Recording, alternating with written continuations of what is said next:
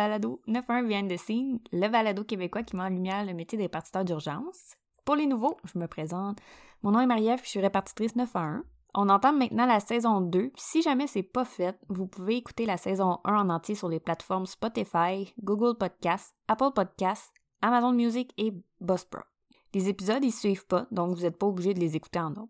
Bon, faut que je commence en vous disant bonne année la gang. Je vous souhaite beaucoup de douceur, puis surtout de la santé, mais aussi de faire la résolution d'écouter plus de podcasts et moins de Netflix en 2022. C'est pas mal meilleur pour la santé vu que tu peux vaquer à tes occupations pendant l'écoute des podcasts au lieu de faire la patate sur ton sofa. J'espère que vous avez profité de vos vacances du temps des fêtes si vous en aviez.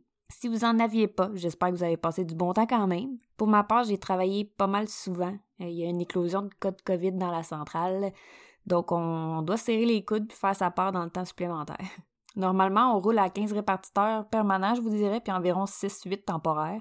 Mais là, on est 9 au total qui peuvent travailler. Fait mettons qu'on a été quelques-uns à pas voir le temps des fêtes passer. Je suis vraiment contente de vous retrouver pour le premier épisode de la saison 2. Puis pour cet épisode, je vais vous parler de pas une, mais deux histoires. Celle d'Alex Crane, qui a 14 ans, et celle de Jake Evans, qui a 17 ans. J'ai décidé de vous gâter, vous faire un deux pour un parce que euh, il n'y avait pas assez d'informations sur chaque histoire, étant donné que les deux garçons étaient encore mineurs au moment des crimes. Donc, ça va comme suit. Le 9 décembre 2010, à 8h30 le matin, on est à Golden Gate Estates, Collier County, en Floride. La centrale d'appel a reçu un appel d'un jeune homme en pleurs qui semble paniqué. L'adolescent avoue rapidement qu'il a tué ses parents.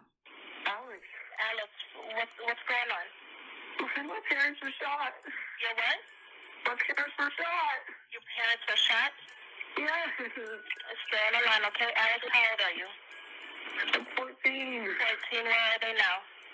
In the bathroom. Okay, who shot your parents? I did. You did? Yes. Okay, stay on the line with me, okay? Okay. get you some help. This an incident? Alex? How did this happen, sweetie? I don't know. You don't know? First thing I was sleeping. The next thing I know, I had a gun in my hand. My pants on the ground. Okay. Is there anyone else in the house with you, sweetie? Oh, you hurry. Huh? You hurry. We're on the okay? Are they breathing? Can you go check for me? We're gonna help you, okay, sweetie? We're gonna. Oh, Where did you shoot your parents at? in the bathroom. Okay, where? When you shot your parents, where did you shoot it? Did you hurt? Where did the gunshots land? What? You shot your parents, right? Where did you Yeah. shoot them at? When you shot them, where did the, where did they hit them at? I, I hit my dad in the shoulder, and I don't know where I hit my mom. Okay, can you let, t- try to call your dad? Let me know if he's responding to you. What? Call your dad. Is he gonna? Is he answering you? Dad? Dad? Dad? Dad? Ah, You're on the way, Alex. Where's the gun now? it's in the bathroom. What are you? I don't know why I did it. Okay. I'm go- we're going to help you. Okay, were you and your parents arguing? No. Okay. You said you were sleeping and you woke up with the gun in your hand? Mm, Huh? yes. They just told me to call 911. Who told you to call 911? My mom. So your mom leaving? She's answering you? I don't know. Listen. Mom! Mom! Mom! Answer me, Mom. Alex, are there any other weapons in the house? No. Okay. So it's just the one gun that's in the bathroom with your parents now. yes. All right. Were you were you upset with your parents before the? No, I, I wasn't. I wasn't upset. Uh, okay. this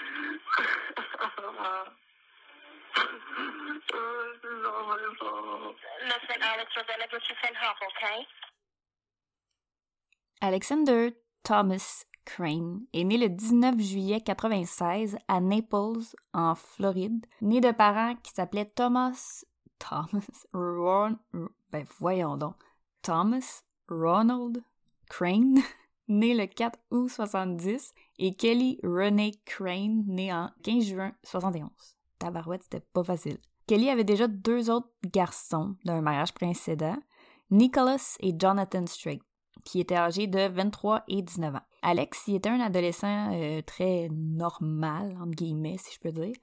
Il allait à l'école à Palmetto Ridge High School. Il avait des amis. Puis quand il était avec sa famille, il aimait beaucoup faire rire en racontant toujours des histoires rocambolesques. Puis il était toujours super joyeux. Le soir du 8 décembre 2010, Alex a été se coucher comme à tous les soirs, mais à son réveil, ça a été pas mal plus, brusque qu'à l'habitude. Alors, âgé de 14 ans, Alex a tué son père et sa mère dans leur chambre dans leur résidence du 4240 47e avenue avec une arme à feu. Tout ce dont il se souvient, c'est d'être couché, puis il s'est réveillé avec un gun dans les mains, puis ses parents gisaient par terre. C'est à ce moment-là qu'il a composé le 911. Alex était clairement sous le choc pendant l'appel. On peut l'entendre pleurer, puis il a parfois de la difficulté à comprendre les questions qui sont posées. L'appel a duré 16 minutes et 40 secondes en tout. Il a confirmé qu'il n'a pas pris de médicaments ni qu'il s'est chicané avec son père et sa mère. Comment un jeune de 14 ans sans antécédents criminels ni de problèmes de santé mentale connus, peut avoir tué ses parents du jour au lendemain? Ben, aujourd'hui, la réponse demeure toujours inconnue. Grâce à un site internet que j'ai découvert pendant le temps des fêtes, euh, qui s'appelle Murderpedia, qui est comme un Wikipédia, mais pour les meurtres, c'est un peu trash, j'ai réussi à avoir le rapport d'incident des policiers, puis je vous ai traduit ce qui était écrit par l'agent Juan Vasquez. Le 9 décembre 2010, à approximativement 8h40, j'ai répondu à un appel au 4240 47e avenue concernant une personne blessée par arme à feu. À mon arrivée, j'ai rencontré un jeune homme de race blanche qui a, qui a plus tard été identifié comme étant Alex Crane, 14 ans, qui marchait le long du stationnement du 4240 47e avenue. Il marchait vers la 47e avec les mains dans les airs. Moi et le sergent Jolicoeur avons approché Crane pendant que le détective Matt Willard le tenait en visuel avec son arme. J'ai fouillé M. Crane et je l'ai menotté. Je l'ai mis dans mon véhicule de patrouille numéro 187. Je lui ai demandé s'il avait d'autres gens dans la maison. M. Crane a répondu qu'il n'y avait personne autre que ses parents. Je lui ai demandé s'il y avait des chiens dans la maison. M. Crane a dit que oui. Et je lui ai demandé où était l'arme à feu et il a mentionné qu'elle était dans la salle de bain. M. Crane n'a fait aucune autre déclaration. Moi et le détective O'Neill avons transporté M. Crane à l'unité des crimes majeurs située à Horseshoe Drive. Plus tard, j'ai transporté M. Crane au NJC pour qu'il soit détenu. Aucune autre information pour le moment. Quand Alex était dans le véhicule de patrouille, il criait puis il pleurait. Il disait, et je quote, Je les aime, mes parents, je voulais pas faire ça. Alex a reçu plusieurs évaluations psychiatriques qui n'ont pas été divulguées au public, mais son avocat Brian Bieber a confirmé que le résultat permettait de comprendre pourquoi il a fait ce qu'il a fait. En 2012, Alex a plaidé coupable pour le meurtre de ses parents, puis purge depuis sa sentence à la détention de Desoto Annex à Arcadia, en Floride. Il va pouvoir être libéré le 9 mai 2029. Durant les quatre minutes de l'appel qu'on a pu entendre, on remarque que la répartitrice fait preuve de beaucoup d'empathie vu l'âge d'Alex puis le fait qu'il soit en panique, même s'il vient d'avouer qu'il a tué ses parents. Elle surnomme Sweetie pour essayer de le calmer puis qu'il puisse répondre à ses questions puis établir une certaine confiance. L'appel a quand même duré 16 minutes en tout, donc elle a probablement gardé en ligne jusqu'à temps que les policiers arrivent. Elle est super proactive dans son questionnement, puis je pense que ça a fait en sorte qu'il reste dans, reste en réalité. Il y a un bout par contre qui m'a tellement brisé le cœur, c'est quand il a lâché un petit cri après qu'il appelle son père, là, il a comme lâché un petit cri, je sais pas si vous avez entendu. En tout cas, chapeau à cette répartitrice d'avoir poussé ses questions malgré le fait que son appel était terrifié puis probablement désorganisé. Ce qui nous amène au deuxième cas, qui est l'histoire de Jake Evans. Le 4 octobre 2012 au soir, Jacob Ryan Evans a assassiné sa petite sœur de 15 ans et leur mère qui est âgée de 48 ans avec un revolver de calibre 22 pendant que son père était à l'extérieur de la ville pour le travail, puis que ses deux autres sœurs étaient absentes. Il a ensuite composé le 911. Concord County 911, where is your emergency? Uh, my house, What's the address? 152 River Creek Lane. Okay, what's the emergency? Uh, I just killed my mom and my sister. What? I just killed my mom and my sister. You just killed your mother and your sister? How did you do that? Uh, I shot him with a uh, 22 revolver. And what is your name? Jake Evans. Jay Evans? Jake Evans. Are you sure they're dead? Yes.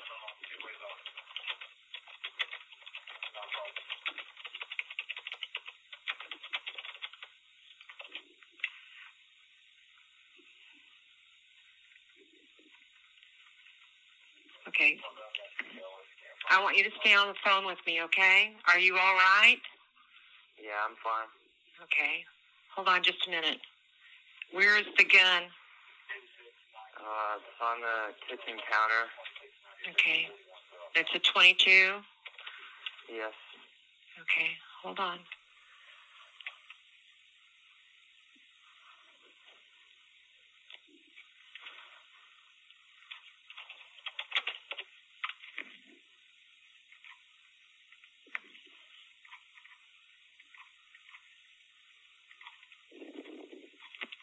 Jake, hold on. Stay on the line with me, okay?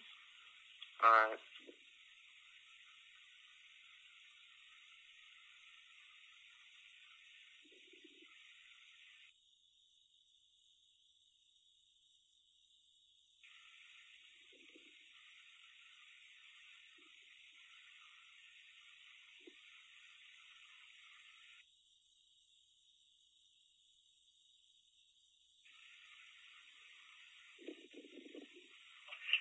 Jake? Yes. are you on any kind of medication? No. Well, I, uh, I've been going to the allergist a lot lately. Yeah. Mom. But no, nothing other than that. Okay, how old are you? 17. You don't take any other kind of medication? I mean, other than like Zyrtec and like Advil and, you know, like Sudafed and stuff like that, you know, for allergies and headaches. But Yeah. no.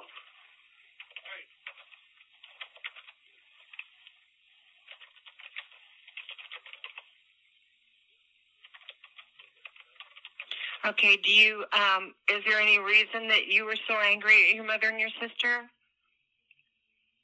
Uh, I don't know. I, uh, I wasn't. Weird. I wasn't even really angry with them. It just kind of happened. I've been kind of uh, planning on uh, killing for a while now. The, the two of them or just anybody? Pretty much anybody. Why? Mm, I don't know. I, uh, I, I don't really like uh, people's uh, kind of attitude. Right. I think they kind of they're very uh, like you know emotional. I don't know, verbally rude to each other and stuff like that. Right. And uh, mm, I don't know. They're, It's okay. it's just my family. I don't know. They're just kind of really. I, I guess this is really selfish to say, but to me, they. I felt like they were just suffocating me in a way. I don't know. Uh, I, I, I think I. Obviously, you know, I'm pretty. Uh, I guess evil, but uh, that's. Uh, whatever. Okay. Sorry. Are, no, don't be sorry. It's all right. I'm listening. Okay, you have my undivided attention. Uh, were your mom and sister in their beds?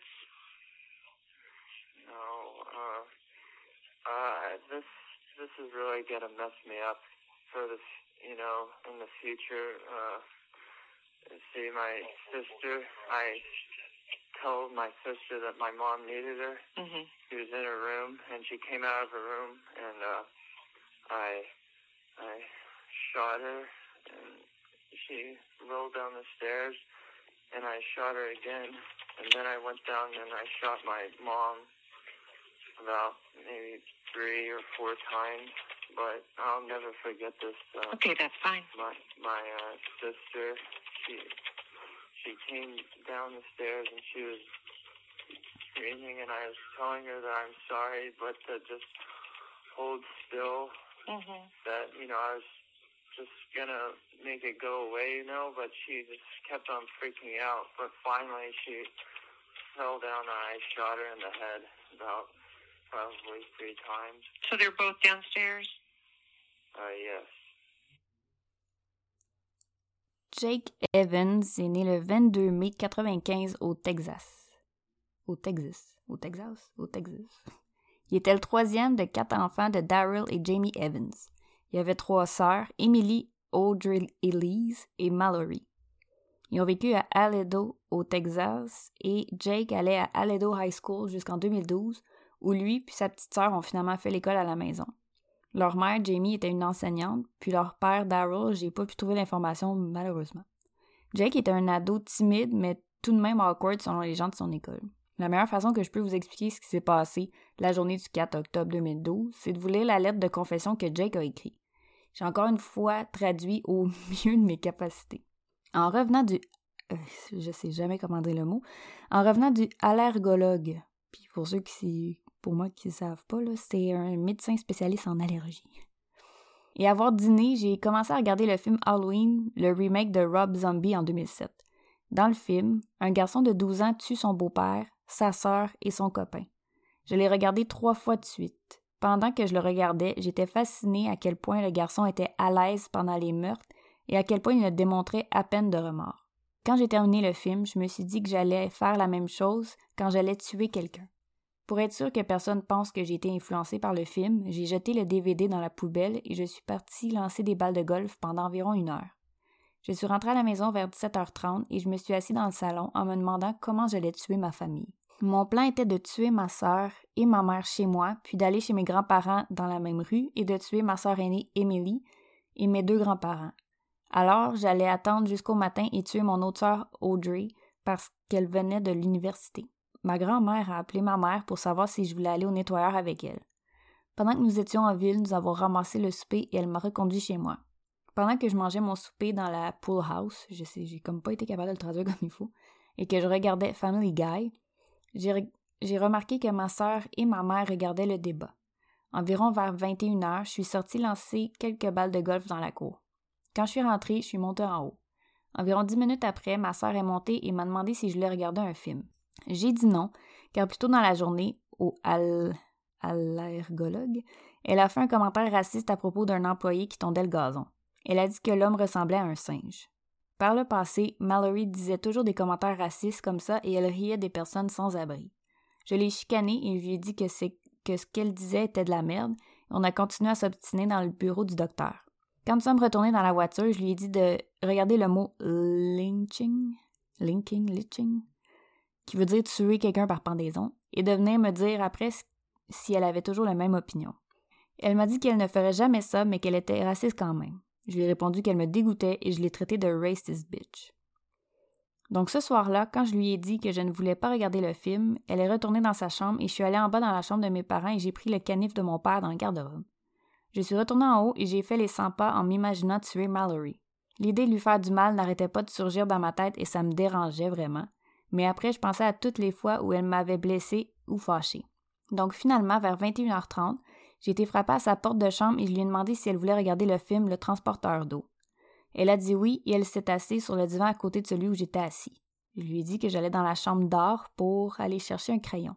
Pendant que j'étais dans la pièce, je m'imaginais encore tuer Mallory. Après 30 minutes, je suis retournée dans le salon et je me suis assise sur le divan avec un couteau dans les poches.